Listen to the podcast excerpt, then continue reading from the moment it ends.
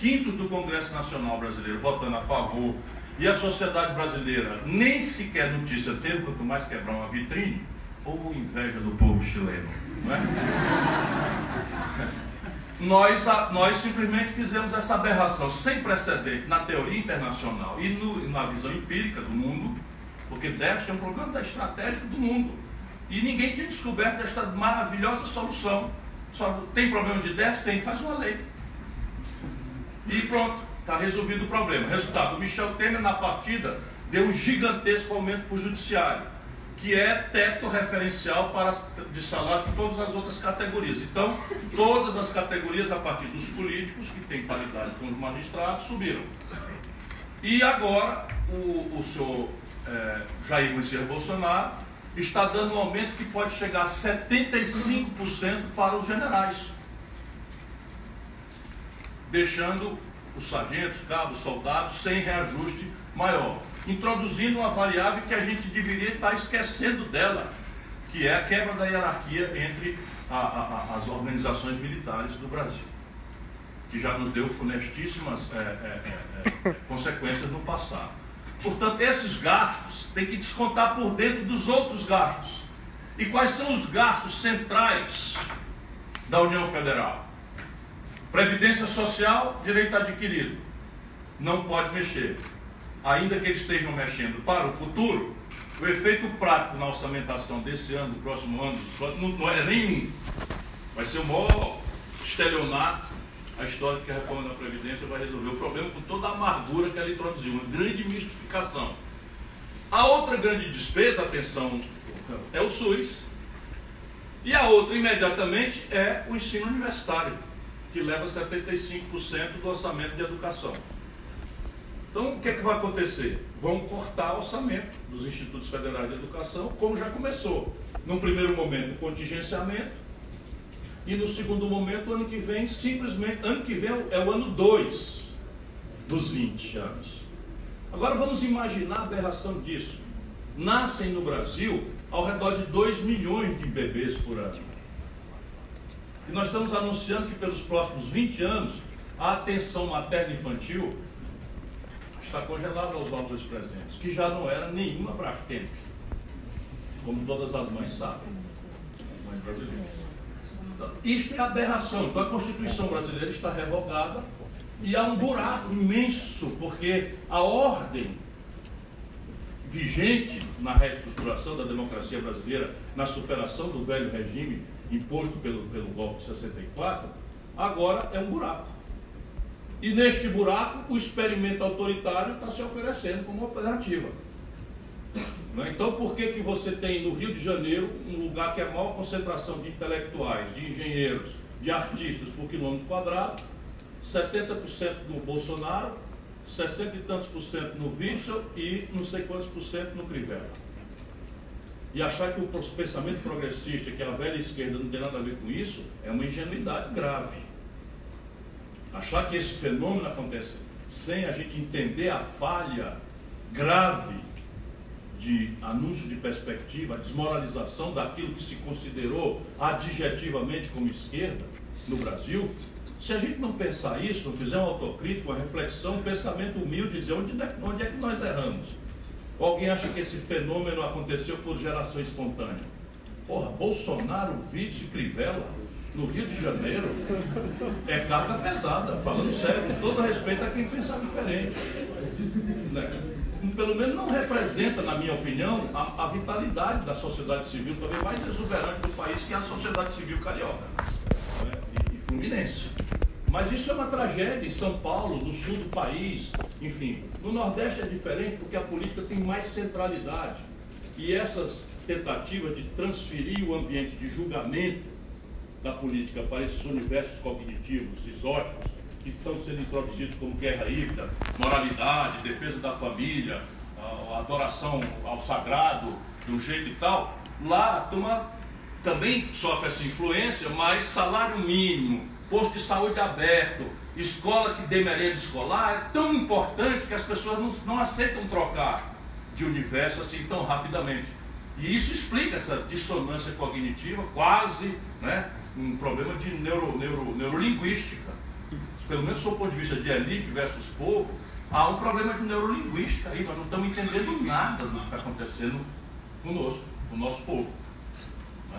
Isso nos traz a terceiro componente da crise para ambientar nossa reflexão final sobre desenvolvimento e energia, que é o tema que me deram a oportunidade de ferir com a sua inteligência hoje à tarde. O terceiro ambiente é uma crise que é, será assim referida pela história, a pior da história do Brasil. Os indicadores de desenvolvimento econômico têm data, os mais antigos, confiáveis, têm data de 120 anos. Pois bem, se nós levantarmos os indicadores dos últimos 120 anos, o Brasil está completando a pior década da história em matéria de desenvolvimento econômico. A pior década da história nos constrange, porque são 10 anos que pega só para ver a inconsistência da troca de Chico, Manel ou Rita por Pedro, João ou Jorge, não fazendo a menor diferença, porque o poder real está deslocado para outro consenso que não é consultado ao povo, que é, é do baronato financeiro, etc. Dez anos significa resto de Lula, Dilma, Temer, Bolsonaro. Olha aqui. Se a gente acreditar que trocar Chico, Manel, Maria por Rita, Jorge ou João é o problema brasileiro, isso aqui evidencia que não é bem assim. Temos um problema estratégico, de modelo, de desenho. E aí, como é que se abate esta crise sobre a sociedade brasileira? É assim: 13 milhões de pessoas desempregadas. Não pode entrar esse número por aqui e sair por aqui. Significa cada um desses 13 milhões, gente, pessoa, carne e osso, duas pernas, dois braços, boca, né, que tem conta para pagar, tem aluguel, que tem remédio para comprar, comida no armazém para pagar.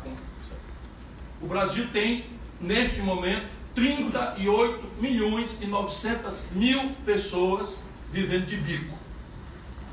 É o maior volume de brasileiros empurrados para a informalidade, desprotegidos de qualquer rudimento de proteção ao mundo do trabalho, mesmo aqueles rudimentares do século XIX, quando retardatariamente nós abolimos a escravatura no Brasil, foi o país mais atrasado do mundo ocidental em abolir essas crescências, um pecadilho de 350 anos, a escravidão, o Brasil não tinha tanta gente empurrada para viver de bico. Sabe qual é a renda média deste povo? 39 milhões de pessoas, em número redondo, 533 reais por mês. 533 reais é metade daquele salário mínimo que nós vimos aqui que não é suficiente para honrar aquilo que a Constituição falou. 63 milhões e 700 mil brasileiros estão com o nome sujo no SPC. Se sentindo cada um deles o pior dos homens, a pior das mulheres ou o pior dos garotos. Porque desses, 30, desses 63 milhões e 700 mil, 5 milhões são garotos que estão inadimplentes com fiéis numa conta de 11 bilhões de reais. E isso não tem solução via mercado. E o domínio hoje, as ideias, a ideia dominante é a premissa liberal. Qual é a premissa liberal? É que esses assuntos todos são assuntos do laissez-faire. É o mercado, é o entrechoque competitivo, é a agressividade do, do capitalismo que vai produzir uma excelência pela competição de nos oferecer as portas de saída para esta, esta, esta, esta situação de drama sócio político e econômico generalizado com essas proporções no Brasil. Mas se a gente não tiver muita preocupação social, talvez a gente possa tocar o coração embrutecido de uma certa elite empresarial brasileira para também trazer a reflexão alguns números. Por exemplo, nesse instante, o Brasil está completando em três anos, que é do ano 16, que é o golpe, para cá, nós fechamos 220 mil pontos de comércio. No mesmo período, o Brasil fechou 13 mil indústrias. Em São Paulo, nos anos, nos meses, nos 10 meses encerrados ontem do governo Bolsonaro, foram fechados 2.235 indústrias em São Paulo. Fecha-se um milhão de empregos por mês industriais no estado de São Paulo. Esse é o outro ângulo da mesma crise. E se a gente ainda de todo não conseguir perceber que a barbárie é que será a lógica consequente de tudo isso, nós temos dois números: 57 mil homicídios e 66 mil mulheres brasileiras foram estupradas nos 12 meses oficialmente levantados por último. E é bom que eu repita sempre, os especialistas me dizem, que esse número é gravemente subnotificado, porque as mulheres se envergonham de à delegacia, se sentem maltratadas, os, os policiais não são treinados para isso, e não raras vezes as mulheres são culpadas de terem sido vítimas dessa barbaridade, porque pintaram a boca de uma cor ou usaram a roupa de um jeito que um canalha sentiu como um apelo ou uma autorização para que ela fosse violentada. Esta é a terceira dimensão da crise brasileira.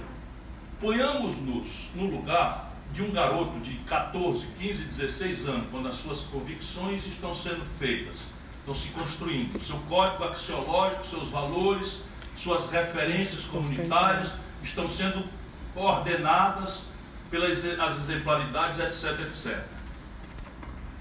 O que é Brasil para essa turma?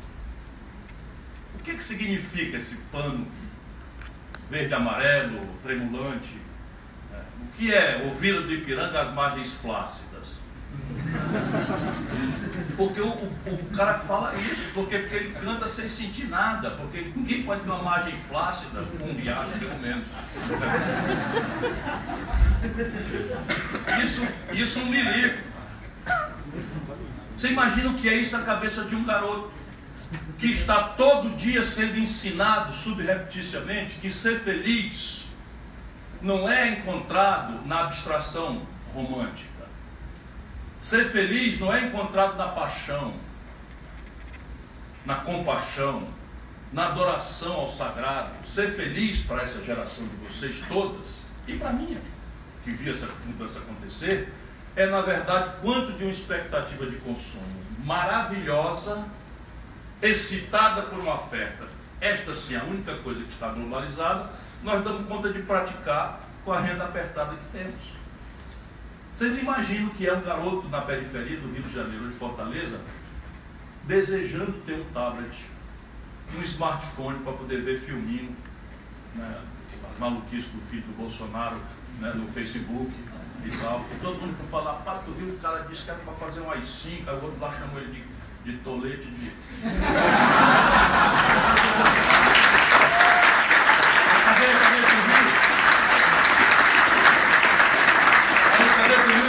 Aí o outro diz assim, não não, cara, foi top 10 dos trend top do, Twitter, rapaz, o meu, o meu, celular, meu celular não pega. Não pega. E a gente está rindo para não chorar, mas isso daí é que produz essa equação de infelicidade e de violência que nós estamos. Não é? Então, este é o ambiente onde nossa reflexão tem que se dar. Eu sempre acho um jeito, nas palestras todas, para falar aí sobre a importância da borboleta na constituição de uma boa plantação de trigo. Eu vou chegar lá, vou estudar, vou pegar os melhores caras que aí, mas antes eu vou lembrar que a crise tem três camadas, que a gente precisa compreender como é que a borboleta vai fazer o seu papel de polinizar uma boa, uma boa coisa. Isso então nos traz, que é o que eu já quis indiciar, isto será que é problema de Chico, Maria ou José? Claro que Chico, Maria ou José é importante, é indispensável. A política não é elaborada por algoritmos. Portanto, os valores da liderança, das referências, são gravemente importantes, são centrais, não são dispensáveis. Mas o problema é muito mais grave e complexo. Nós precisamos celebrar um projeto. Porque para sair desta equação, nós precisamos vencer uma batalha moral e intelectual que nós estamos perdendo, todas elas. Porque este ideário, ele esmagou o mundo. Porque é o ideário do consumidor. Nós não somos mais cidadãos. E o consumidor é perfeitamente convencido de que o melhor ambiente para ele, para escolher o bom, bonito e barato, felicitante, põe muitas aspas, é o entrechoque concorrencial que vai dar ele a escolha soberana do bom, bonito e barato, porque só a competição agressiva. Todo mundo entende isso. E aí, se quisermos agravar o argumento, tomam-se, como vocês estão assistindo, os péssimos exemplos impunes não é, da existência real do Estado como entidade, novelizam-se esses péssimos exemplos e a tempestade perfeita se, se dá. Porque, repare, uma promotora convidar uma, uma entrevista coletiva para dizer que o presidente foi citado de forma impertinente, em cima de uma perícia que foi pedida a uma da tarde, ficou pronta às 2h45 da tarde, e depois a turma entope a internet com ela com a camisa do Bolsonaro, e eu abraçada com esse energúmeno que quebrou a, a, a placa da Maria na campanha, é promotora de justiça. Então, que, que confiança nós temos no aparelho de justiça? Aí vocês aqui podem achar ou não que o garotinho é não sei o que lá e tal, vai preso cinco vezes solto dois dias depois. A lei não pode ser assim. Ou a prisão foi injusta, ou a soltura foi injusta. Alguma coisa está profundamente errada no Brasil.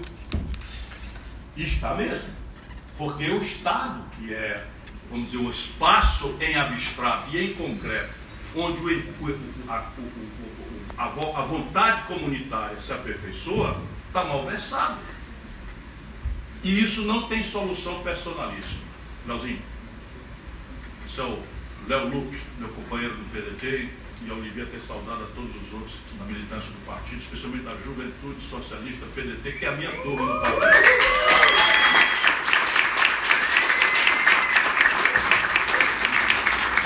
Então, o projeto nacional parece ser indispensável ao Brasil. Mas quando a gente fala rapidamente projeto nacional de desenvolvimento, a gente não supõe a implicação arriscadíssima de cada palavra dessa. O desafio político contido em cada palavra dessa. Os riscos tremendos é, que cada palavra dessa impõe a quem se organizar ao redor delas. Porque projeto significa concretamente abrimos mão da crença fatalista de que o entrechoque individual das forças de mercado tem a resposta para o nosso drama civilizatório. Não tem. E é muito importante que se diga, porque não é só uma incongruência teórica. Não é só uma incongruência teórica. Nenhum teórico mais do liberalismo, ao modo, enfim, do consenso de Washington, depois da crise de 2008, nenhum intelectual mais respeitável do mundo sustenta mais aquilo. O Fundo Monetário Internacional está percebendo que tem uma coisa errada naquilo e o Brasil está chegando retardatariamente com casca e tudo numa agenda desmoralizada. Teoricamente. Agora vamos à questão empírica. Este ideário nunca aconteceu em nenhum lugar do planeta Terra, em quadra nenhuma da história humana. Olha que coisa chocante. Então nós estamos praticando o ideário que teoricamente não se sustenta mais e que empiricamente não tem um precedente. Nenhum. Pode desafiar. os auditórios, infelizmente, não me distinguem com essa possibilidade. Levanta, por favor, um liberal, um neoliberal, sério. Porque o que pega é catapora. E diz aí, o senhor está enganado. É, Singapura funcionou. Eu já peguei esse exemplo. Aí vou estudar Singapura. Singapura é uma cidade-estado que simplesmente a propriedade territorial urbana é estatal. Acha pouco? A propriedade territorial urbana é estatal. Todo o esforço de capacitação técnico-científica, premissa da industrialização, é estatal. Toda a estrutura de financiamento é estatal. Não tem precedente. Você vai em qualquer outro lugar do mundo. Aí não, Estados Unidos, opa, eu não vou citar as caricaturas da resposta 2008, em que o Barack Obama cria, ao modo George Orwelliano, Or, Orwell, né? George Orwell, o Eliano, 10 minutos para terminar? Perfeitamente. Né? Ele cria uma nova língua. Ele chama a estatização de setores amplos da economia norte-americana de pré-privatização. E estatiza a General Motors. Estatiza todo o setor de seguros mas no bastidor não existiria a nação portentosa que a América do Norte é, essa projeção de poder tecnológico, militar, sem a poderosa encomenda governamental a pretexto de defesa, a pretexto de saúde. Sabe a internet? Foi financiada pelo governo americano para fins militares. Uma vez dominado o processo, terceiriza, estende para a indústria privada. Sabe o celular? Criação estatal americana, a pretexto de defesa sabe todos os novos materiais, sabe todos os semicondutores, sabe toda a tecnologia de satélite, toda a tecnologia aeroespacial, tudo que encomenda governamental. Os computadores, tudo encomenda governamental. Então, ainda que. E aí o experimento chinês, aí já é uma obviedade contundente, o experimento coreano do sul, qualquer lugar que vocês queiram, não há precedente desse ideário praticado que tenha produzido, senão crise, instabilidade e disrupturas políticas graves. Essa é a explicação, por exemplo, que está hoje 13 trilhões de dólares aplicados a juros negativos no mundo. 13 trilhões de dólares aplicados a juros negativos no mundo e a economia global esfriando, catatônica. E expoentes do neoliberalismo, tais como o ex-secretário do Tesouro americano, Larry Summers, que foi depois reitor da, da, da Universidade de Harvard, com quem eu tive um bate-boca quando ministro da Fazenda, ele está falando aquilo que eu falo há 20 anos. Eu digo, meu Deus, a minha solidão acabou. Ou então eu estou errado, porque sabe o que, é que o Larry Summers está dizendo? Que a, a taxa de juros negativa não é mais suficiente, que é preciso chamar uma resposta fiscal, que é a nova língua para dizer o Estado tem que intervir, como o velho Lord Keynes já dizia. E isso nos traz então ao tempo presente.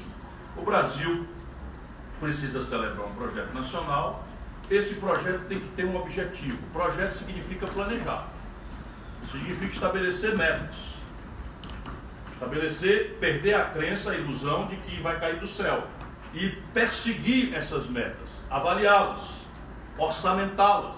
Quanto custa, quem vai fazer, que tipo de capital vai concorrer para esse tipo de meta e aí você vai hierarquizando as ferramentas, qual é o papel da privatização, qual é o papel do capital estrangeiro, qual é o capital, papel do capital público, qual é o papel do capital privado nacional. E aí eu estou me aventurando a propor isto. No meu projeto, eu me imponho a ideia de que o Brasil tem condição objetiva de perseguir sermos um país, sob o ponto de vista de indicadores socioeconômicos, equivalentes aos espanhóis em 30 anos. É uma meta moderada, extremamente audaciosa, porque dos anos 80 para cá, nós só seríamos um país equivalente à Espanha daqui a 160 anos. E nós não temos esse tempo. Porém, em 30 anos, se a gente mudar a economia política, é possível atingir esses objetivos socioeconômicos. É assim, coisa prática, mortalidade infantil, matrícula de jovens de 18 a 25 anos no ensino superior, proporção de doutores, pesquisadores, proporção de, de, de patentes versus papéis eh, publicados, que o Brasil tem um hiato dramático, enfim, é o 76 país do mundo em patente e é o 13 do mundo em publicação de papers. Tudo isso tem explicação técnica, você tem como perseguir. Isso não vai ser um dirigismo é, estatista, burocrático, não. Isso é uma coisa que você pode fazer em ambiente muito moderno politicamente, com toda a ferramentaria que você tem de interação governo, sociedade, empresários, academia, enfim, tudo isso é perfeitamente praticável. O objetivo desse plano, desse projeto, é enfrentar e superar a miséria. Enfrentar e superar a desigualdade. Isso também impõe um valor. E é que o Brasil, dos anos 80 para cá, salve atos insustentáveis, na média só concentra renda. Nós hoje temos cinco brasileiros que são proprietários de, do que possuem os 100 milhões de brasileiros mais pobres. Isso mesmo que vocês ouviram. Cinco pessoas no Brasil têm fortuna equivalente às posses dos 100 milhões de brasileiros mais pobres. E não pagam imposto. E aí você então chega neste ponto em que a virada deste estado de coisas para aquele estado de coisas idealizado tem que ser dialeticamente comprometido com a, com a, com a virada oportuna, os, diante dos constrangimentos, oportunidades e riscos de hoje. E aí eu tenho para discutir, que é com, o qual eu, talvez em 10 minutos eu não seja tão, tão explícito, mas pelo menos no setor de energia eu, eu seria um pouco mais claro. É assim, o Brasil está proibido de virar o jogo hoje porque os quatro motores de ativação da economia brasileira estão no pré, como a gente chama no Ceará, ou enguiçados, como vocês chamam para cá. E nenhum desses quatro motores tem conserto via mercado. Eu devo dizer que eu não tenho nenhum preconceito contra o mercado a essa altura da minha reflexão, eu compreendo a importância indispensável do mercado como elemento central da dinâmica do desenvolvimento. Portanto, eu não faço parte daquilo que o Lenin, não o Lenin, não, não o, o, genial compositor pernambucano e cantor, mas o, o revolucionário soviético, que dizia que o, o, comunismo, quer dizer, o esquerdismo é a doença infantil do comunismo. Eu não padeço dessa doença. Eu compreendo a importância indispensável da livre iniciativa, do mercado. Porém, eu sei que deixado solto o livre mercado produz inequidade e disrupturas e crises. Portanto, é preciso entender que isso daí é uma impertinência e que a gente precisa, então, tentar replicar entre nós os valores que estão por detrás das, da, do êxito civilizatório de todos os países do mundo. Pouco importa a sua retórica, sua institucionalidade variada, sua babel de línguas e histórias, por detrás de todo experimento de êxito está lá um Estado poderoso, com uma iniciativa privada poderosa e com uma academia absolutamente exponencializada como central elemento da, da, da animação do progresso humano. No Brasil, nós estamos falhando nessas três, nessas três grandes questões. O Estado está debilitado, a iniciativa privada perdida, que só segue tiroteio, e a universidade banida de participar dos debates do país, perseguida, hostilizada, constrangida, desfinanciada e, e muitas vezes estigmatizada, porque anda de como é? De baderna, de fumaça, de, de, de, balbúrdia, de, de fumar maconha, de andar pelado todo mundo tal. No meu tempo não tinha nenhuma dessas três coisas. Eu, eu me odeio por ter nascido no tempo errado.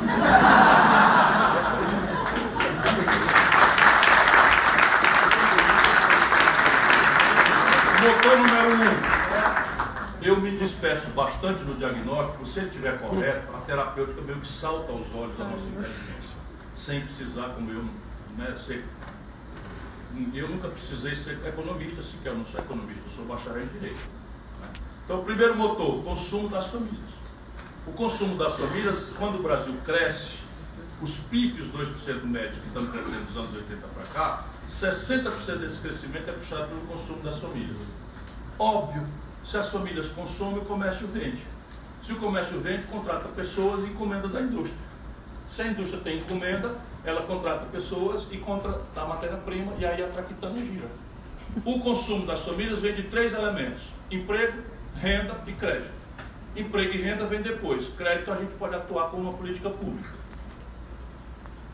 porque o Brasil tem 63 milhões e 700 mil pessoas inadimplentes, 5 milhões e 500 mil microempresas inadimplentes e tem o maior nível de, de, de endividamento empresarial da história, 1 trilhão e 400 bilhões de reais vencidos o empresariado brasileiro tem hoje. Portanto, não há investimento, não há crescimento pelo consumo das famílias e aqui está a pista de você fazer uma reestruturação desse crédito. O segundo já está indiciado, é o investimento empresarial também não precisa ser Nobel de Economia. Se o empresário abre uma nova roça e a outra não encolhe, se o empresário abre uma nova loja a outra não fecha, se o empresário abre uma nova fábrica a outra não fecha, nós temos desenvolvimento.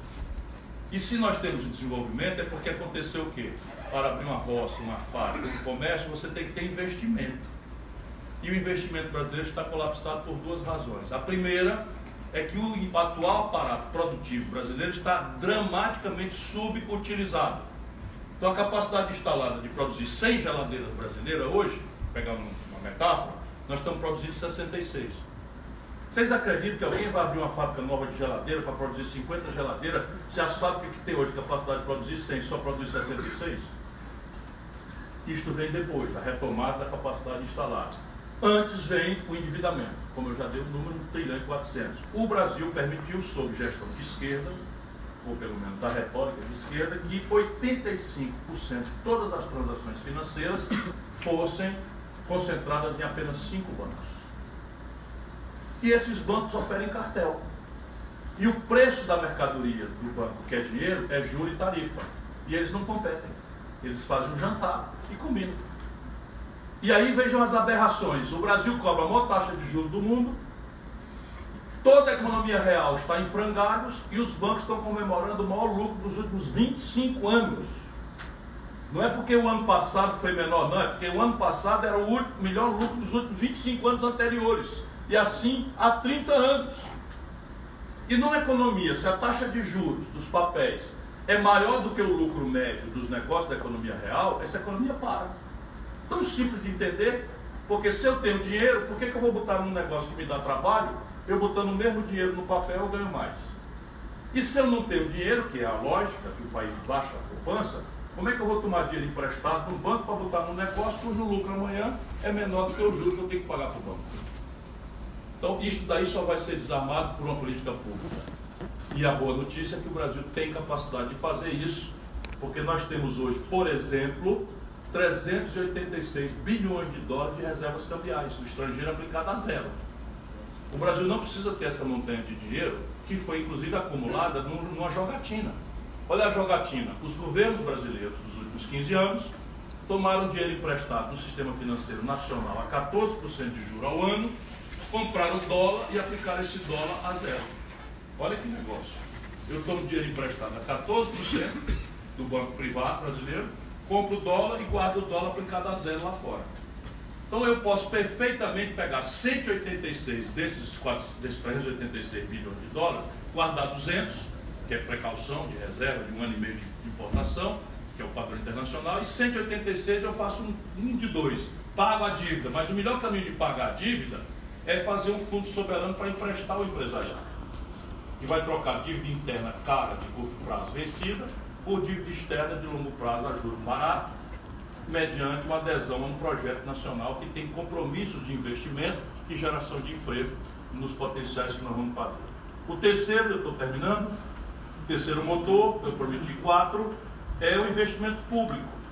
Também ninguém precisa ser tão inteligente, evidentemente que aqui a inteligência é muito acima da média, para entender que em tempos de depressão econômica, já dizia o velho Keynes, os governos deveriam, dizia o Keynes, uma metáfora, mas que espanca qualquer preconceito. Dizia ele, em tempo de catatonia do capitalismo, ciclicamente o capitalismo em crise, os governos, dizia que deviam pagar para o povo cavar buraco e em seguida pagar para o povo tapar o mesmo buraco. O que, que ele está querendo dizer? Que em, cíclico, em cíclicos momentos de crise, de catatonia do capitalismo, só a questão fiscal, como Larry Summers está respondendo, agora é secretário do Tesouro americano, tem a, a capacidade de fazer. E isso é uma oportunidade para um país como o Brasil, porque não é mais para a Europa. Por exemplo, metade dos domicílios brasileiros não tem saneamento básico. Por exemplo, 14 milhões de pessoas não têm moradia. Por exemplo, 24 mil obras públicas estão paradas hoje no Brasil. Tudo licenciada, projetada, orçada, pronta para você retomar, rapidamente gerar um milhão de empregos ali em seis meses sem importar nenhum insumo, porque ainda estamos com autossuficiência em, nos insumos da construção civil e mesmo na construção pesada, embora estejamos destruindo a nossa expertise nessa área também. Então, como é que a gente faz isso se não tem dinheiro para nada? Seria a pergunta óbvia. Isso daí é um problema, não é técnico, é político. Eu vou dar para vocês aqui alguns números e vocês se apropriem deles e aceitem ou não, mas vamos discutir. Porque trata-se de aqui, senhor, você quer servir. O déficit público esse ano, Davi, é de 130 bilhões de reais. O mundo inteiro, tenho eu repetido, o mundo inteiro cobra um imposto sobre lucros e dividendos empresariais das grandes corporações. Só o Brasil e a pequena Estônia no leste da, da, da Europa não cobram. Eu, Ciro Gomes, ministro da Fazenda do Brasil, sobre Itamar Franco, cobrava. E se nós cobrássemos mais ou menos o que eu já cobrei, dava para arrecadar hoje no exercício 70 bilhões de reais. Guarda aí. 70 bilhões de reais. Nós temos 130 de déficit. Este ano no Brasil, na crise que está arrochando tudo, contingenciando a universidade, o diabo decadente de tudo e tal, o Brasil dispensou renúncia fiscal, não é só negação, renúncia fiscal, oficialmente concedida sem nenhum clientelismo, muitas vezes suborno. O Brasil dispensou 350 bilhões de reais de impostos devidos. Vamos fazer só um sacrifíciozinho pequeno, que nós já fizemos no Ceará, que não houve falar em atraso de funcionário há mais de 30 anos. Vamos cortar 20% só. 20%. Desses absurdos 350 milhões de reais. Corta 20% da quanto? 70 milhões de reais. Quanto eu deixei guardado contigo? Mais 70 que eu achei agora. Quanto era o déficit? Sobrou quanto? Vamos botar onde, né? Bem. Agora eu tenho mais. A grande fazenda chamada Brasil, do agronegócio global, paga um bilhão de reais de imposto territorial rural. Um bilhão. Essa imensa fazenda. Sabe quanto é que Vossa da classe média, paga de imposto predial e territorial urbano, IPTU? 20 bilhões. Está direito isso? Sabe esse cidadão que sai esfolado aí com uma caixote nas costas do Uber Eats, não sei o que e tal? Ele paga IPVA na moto que está comprando, uma e pagando duas de juro ele paga IPVA. Os jatinhos, os iates, as lanchas paradas na enseada de Botafogo, os helicópteros não pagam IPVA no Brasil. Lá vai, se vai mais 12 bilhões. O imposto sobre heranças no mundo vai de 40% para cima. Esqueça a herança de classe média, para não ter intrigalhado. Esqueça, se o Brasil dispensar todos os patrimônios até 3, 4 milhões de reais e passar a cobrar 20%, metade do que os americanos, o epicentro do capitalismo cobra, a gente arrecada 30 mil. Portanto, tecnicamente, o Brasil tem alternativas. O nosso problema é político. E veja que coisa mais desagradável e constrangedora. Mas ou eu falo, ou a gente não vai perceber o busilis. É que esse sistema tributário, assim como está, não foi o Bolsonaro que criou. Ops. Fomos nós. E pior, nós da esquerda. É preciso que a gente pare e pense mesmo. Nós da esquerda. O Fernando Henrique revogou, por exemplo, a tributação sobre lucros e dividendos e o PT manteve revogado. Esses, essas regressividades extraordinárias do sistema tributário mais perverso do mundo, legitimado pela esquerda, depois de 14 anos de exercício de poder. Se a gente não puser isso em debate, desacralizar as coisas e puser a nossa inteligência para pensar, todas as homenagens serão bem-vindas. Não estou satanizando ninguém, estou pensando em construir o futuro. Mas ou a gente constrói o futuro sem as peias do reacionarismo diletante de amar as figuras exóticas e os grandes caudilhos, as grandes figuras, não tem saída para o Brasil. Quarto motor, e com isso eu termino. O Brasil tem uma, uma trava hoje para crescer. Todo e qualquer crescimento que o Brasil experimente é interrompido muito rapidamente por uma crise nas contas externas do país com o estrangeiro. Isso é o seguinte: o Brasil, em 1980, tinha um terço do seu PIB industrial. Hoje, esse PIB industrial caiu para menos de 11%. E está despencando, está acabando. E aí você tem uma incongruência. Em momentos de expansão do consumo, dia seguinte do plano real com Fernando Henrique, você expande o consumo, no caso ali porque a cessação do imposto inflacionário, todo mundo vai ao consumo, fica todo mundo feliz, tende a endeusar o governante do dia, passa a reeleição, só que o Brasil está destruindo sua indústria. E essa explosão de consumo se sacia com a importação crescente. Então a gente importa do estrangeiro a explosão de consumo que ciclicamente a gente experimenta. Quando os preços dos nossos produtos tradicionais estão em alta, e os preços dos produtos tradicionais, eles são historicamente assim na, na história do capitalismo, eles sobem e descem a vida inteira. Então, quando esses preços estão em alta, a gente meio que arranja os dólares para mascarar o buraco na conta. Quando esses preços caem, é uma fratura exposta. A gente não tem os dólares para pagar a conta, se expõe a uma crise cambial, o real se desvaloriza, essa desvalorização se transmite imediatamente para os preços e os preços travam, puxam um índice de inflação, a economia hiperindexada, e eles atiram nessa inflação de custo como se fosse inflação de demanda, aumenta a taxa de juros. É uma engenhocazinha que não é tão difícil de entender, embora já não seja tão simples quanto aquelas outras obviedades, que é a conexão de câmbio com os preços do custo de vida das populações. Mas quem me ouve já está sabendo repetir. Por quê, não é? Fala aí, meu irmão. Pão é trigo. E trigo? É dólar. É dólar. Então, se subir o preço do trigo, sobe o preço do pão. Pronto, aí.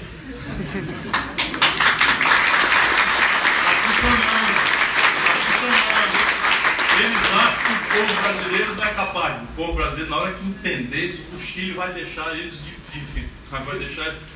Vocês vão ver o que vai acontecer nesse Porque em vez de ser uma busca caótica na rua, nós vamos querer buscar é uma coisa que a gente já mais ou menos está sabendo o que, é que a gente quer.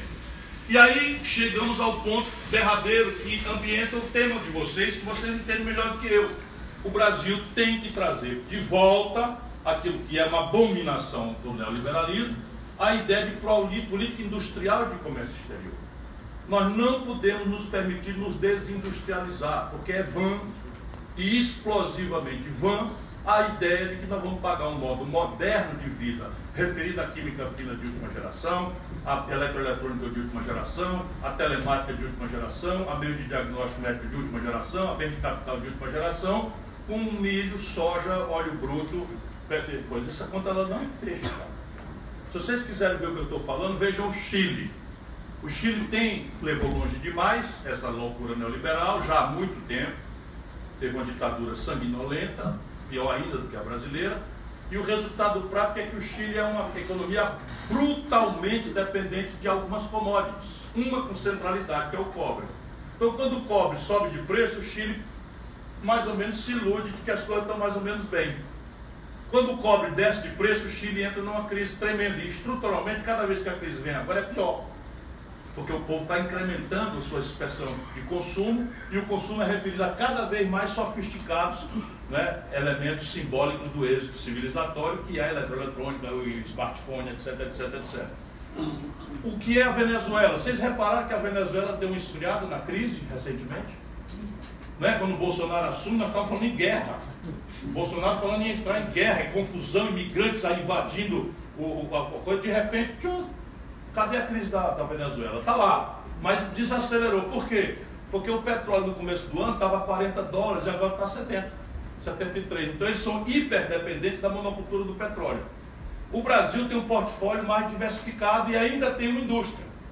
Portanto, está na hora da gente interromper a estupidez, que infelizmente está no pior momento para agudizá-la. E a política industrial de comércio exterior, no caso brasileiro, nos, nos faz encontrar quatro complexos industriais que, mesmo é, rendidos, que nós não devemos fazer, mas mesmo rendidos às evidências de que modernamente né, a, a teoria das vantagens comparativas incrementou dramaticamente as dificuldades com um país de desenvolvimento retardatário como o Brasil, mesmo nos rendendo a esta evidência, restam no Brasil quatro, pelo menos, complexos industriais de potencial global, mesmo com uma teoria de vantagem comparativa reacionariamente nos a nós imposta, que nós não devemos aceitar. Primeira delas, eu vou só fazer para terminar no tema. Primeira delas, complexo industrial da defesa. E parece que há um cérebro cuidando de destruir essas alternativas. No único setor de alta tecnologia onde o Brasil é superavitário, o único é na indústria aeroespacial. Estes canalhas estão entregando a Boeing, entregando a Embraer para a Boeing, num setor que nós temos superávit por um valor equivalente, mais ou menos, pouco diferente, daquele valor que se pagou pelo Hotel Copacabana Palace o que revela claramente um caixa 2, provavelmente do estrangeiro, e suborno de acionistas minoritários, entre os quais o Fundo de Pensão do Banco do Brasil. Estou falando isso aqui porque os funcionários do Banco do Brasil já já vão precisar de nós quando o Paulo Guedes quiser entregar o Banco do Brasil para o Banco of America. Os planos estão sendo feitos, as contas estão sendo feitas. E os funcionários do Banco do Brasil vão correr, como os, os, os amigos dos Correios, pedindo socorro da sociedade brasileira. Pois bem, o fundo de pensão Previ é acionista minoritário da Embraer e deve ter recebido suborno para aceitar essa negociata contra o Brasil. Complexo industrial do agronegócio. A agricultura mais potente do mundo compra do estrangeiro 50% dos seus insumos. Todos os fertilizantes na prática, todos os, os implementos agrícolas. O Bolsonaro autorizou 410 novos agrotóxicos no Brasil é a soma de tudo que foi autorizado nos últimos 20 anos no Brasil. 82 desses 410 são princípios ativos tóxicos banidos das, da Europa e dos Estados Unidos por cancerígenos de criança, causam câncer em criança. E nós aqui todos estamos engolindo, apatetados, aceitando essas coisas e tal, como se tivéssemos nada com isso, como se isso fosse uma abstração de Brasília. É? E o, o, qual é a razão da gente não verticalizar um complexo industrial do agronegócio? O terceiro é o complexo industrial da saúde. Veja bem, 86% da química fina dos remédios que nós tomamos vem do estrangeiro. Todos os meios de diagnóstico médico, camas, próteses, camas de hospital, bengala, cadeira de roda, coisa que está com patente vencida e você com engenharia reversa podia fazer um, um cluster com garotos que começa aí com um arranjo produtivo local, um venture capital, com compra governamental, e aí, de novo, tem um cérebro guiando para fechar essas portas. O Bolsonaro aceitou, sem consultar ninguém, que o Brasil abrisse mão do nosso Estado de Nação de Desenvolvimento da OMC. Pois bem, esse Estado de Nação de Desenvolvimento da OMC é que permite a um país, sem qualquer tipo de restrição comercial internacional, dentro das regras da OMC, fazer política de desenvolvimento regional ou de superação de questões sensíveis de natureza de saúde. Aí está o outro complexo industrial. E por fim, o quarto complexo industrial, que é petróleo, gás e bioenergia. Foi para isso que eu fui chamado para hoje. Como queria demonstrar, aqui está a centralidade com a qual eu trato este assunto. Quem entende de petróleo não sou eu. Mas há um, há um cérebro destruindo esta vocação. De onde é que eu elejo o complexo industrial do petróleo, gás e esses outros, e bioenergia, e esses três outros? Eu não elejo pela política clientelista de amigos do rei, que era como é de campeões nacionais, que foi que deu na picaretagem que deu essa confusão toda do petrolão e tal. Eu elejo pela transparência do balanço de pagamentos do Brasil. Nesses quatro setores estão os quatro maiores buracos relativos da conta do Brasil com o estrangeiro. E para nossa aspa sorte, mas não é propriamente sorte, foi a luta dos nossos antecessores, nossos antepassados, que nos deram protagonismo potencial nisso daí. E agora veja o que está acontecendo, jovens. Veja o que está acontecendo. Nesse momento, começa com o Fernando Henrique e não é revertido. O Fernando Henrique percebeu que o capital político para privatizar a Petrobras como gostaria. Então fez o quê? Diminuiu a quantidade de ações com direito a voto e manteve o controle da União e expandiu as ações como cota do capital sem direito a voto. E entregou para o capital estrangeiro e para os bancos, e, e, e para os bancos brasileiros. Então hoje o, o capital da Petrobras é mais ou menos 70% privado. Capital não votante. E aí o que eles estão fazendo? Pararam um terço das refinarias do Brasil. Quem for visitar Duque de Caxias aqui no Rio de Janeiro, vai ver Duque de Caxias enferrujando. Reduque, enferrujando para destruir, para depreciar, para entregar. E aí fazem o quê? Estão incrementando a importação de derivados de petróleo que é um semi-elaborado. Então veja bem, o rudimento industrial no petróleo, que é o refino, eles estão desindustrializando o Brasil e importando quase 250 milhões de barris por ano de diesel, gasolina dolarizando os preços. E também agora o Bolsonaro descobriram, o Paulo Guedes, que já vinha lá do, do, do Michel Temer, porque entra governo e sai governo, é a mesma coisa, descobriram o seguinte, com a beneplácito estranho, esquisito da Suprema Corte Brasileira, e consultada, disse o seguinte, a Petrobras não pode ser vendida, a não ser sob autorização legislativa. Porém, Vá ver onde é que é a lei que eles resolveram tirar essa conclusão.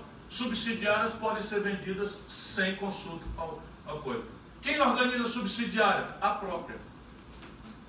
Então o que é que faz a Petrobras? Tem uma empresa orgânica que vai do poço ao posto. Eles estão pegando e esquartejando a Petrobras. E entregando sem ninguém saber a preço de varejo, negociadas por cima de negociadas, o grande negócio integrado da Petrobras, destruindo esse potencial do Brasil. Então, por exemplo, os gasodutos e oleodutos, isso é logística. A Petrobras vendeu e ela vende e faz um contrato take or pay de aluguel do acervo que ela vendeu. Pois bem, no do Sudeste, o valor que ela vai pagar de aluguel por três anos é o equivalente ao que as multinacionais pagaram para levar o acervo. Ouviram bem? E não fizeram reação nenhuma, não é possível, o senhor está ficando doido. O aluguel de três anos é o valor que ela recebeu para vender esse negócio. A BR distribuidora, que é o filé da, do negócio, a distribuição, eles venderam violentando a lei das SAs, que manda que quando, quando, quando o controle acionário está sendo transferido, que haja uma oferta pública. Porque uma coisa é você vender ações em bolsa, no varejo. Outra coisa é você vender ações numa operação que transfere o controle. Pois bem, eles fizeram a operação de transferência do controle para um pool de bancos no Brasil, que só são três. Os grandes, mas tem os menores aí, os BTGs, os Tegro da vida. De novo, por um valor do varejo. Resultado, saiu o balanço do trimestre. E eu termino. Vocês viram as transações tenebrosas com que o futuro de vocês está sendo vendido. A Petrobras registrou um lucro no trimestre de 18 bilhões de reais. 9 bilhões contabilizado o valor que eles receberam irrisório da venda da BR Distribuidora. 14 bilhões o valor dos, dos gasodutos e oleodutos do Nordeste, Norte e do Sudeste. Vem, contabilizando. O que é que eles fazem com esse lucro que está contabilizado, que é uma receita patrimonial? Eles pegam esse lucro e distribuem para os acionistas minoritários, que por sua vez, como eu disse lá no sistema tributário, recebe essa distribuição de lucros e dividendos free of tax, livre de qualquer imposto. E isto é uma receita once and for all, ou seja, você não tem duas BR para vender, você não tem, então eles estão destruindo este patrimônio e tirando do Brasil a capacidade extraordinária de você organizar a nossa vantagem comparativa, de ter pré-sal, de ter tecnologia, de ter escala, de ter financiamento globalizado acessível pela nossa posição de, de potência petrolífera no mundo, para desenvolver uma poderosa indústria 4.0 a partir de novos materiais, polímeros, agregando valor no Brasil. Né? Novos materiais e polímeros é o futuro, é o futuro da indústria petrolífera. Você vai vender petróleo para queimar diesel, isso é loucura num tempo moderno como esse. E é com isso que eu encerro. Está aqui o Brasil que nós temos, está aqui um conjunto de soluções que, se você olhar, por exemplo, a Argentina, não tem. O Chile não tem. O México não tem porque foram longe demais. Mas o Brasil tem portas de saída. Elas estão sendo, coincidência não pode ser, elas estão sendo gradualmente sendo fechadas. E essa é a tarefa do dia hoje. Nós protegemos o Brasil, garantir a democracia e construir um projeto nacional de desenvolvimento que nos responda à tragédia socioeconômica que vivemos. Muito obrigado pela sua atenção.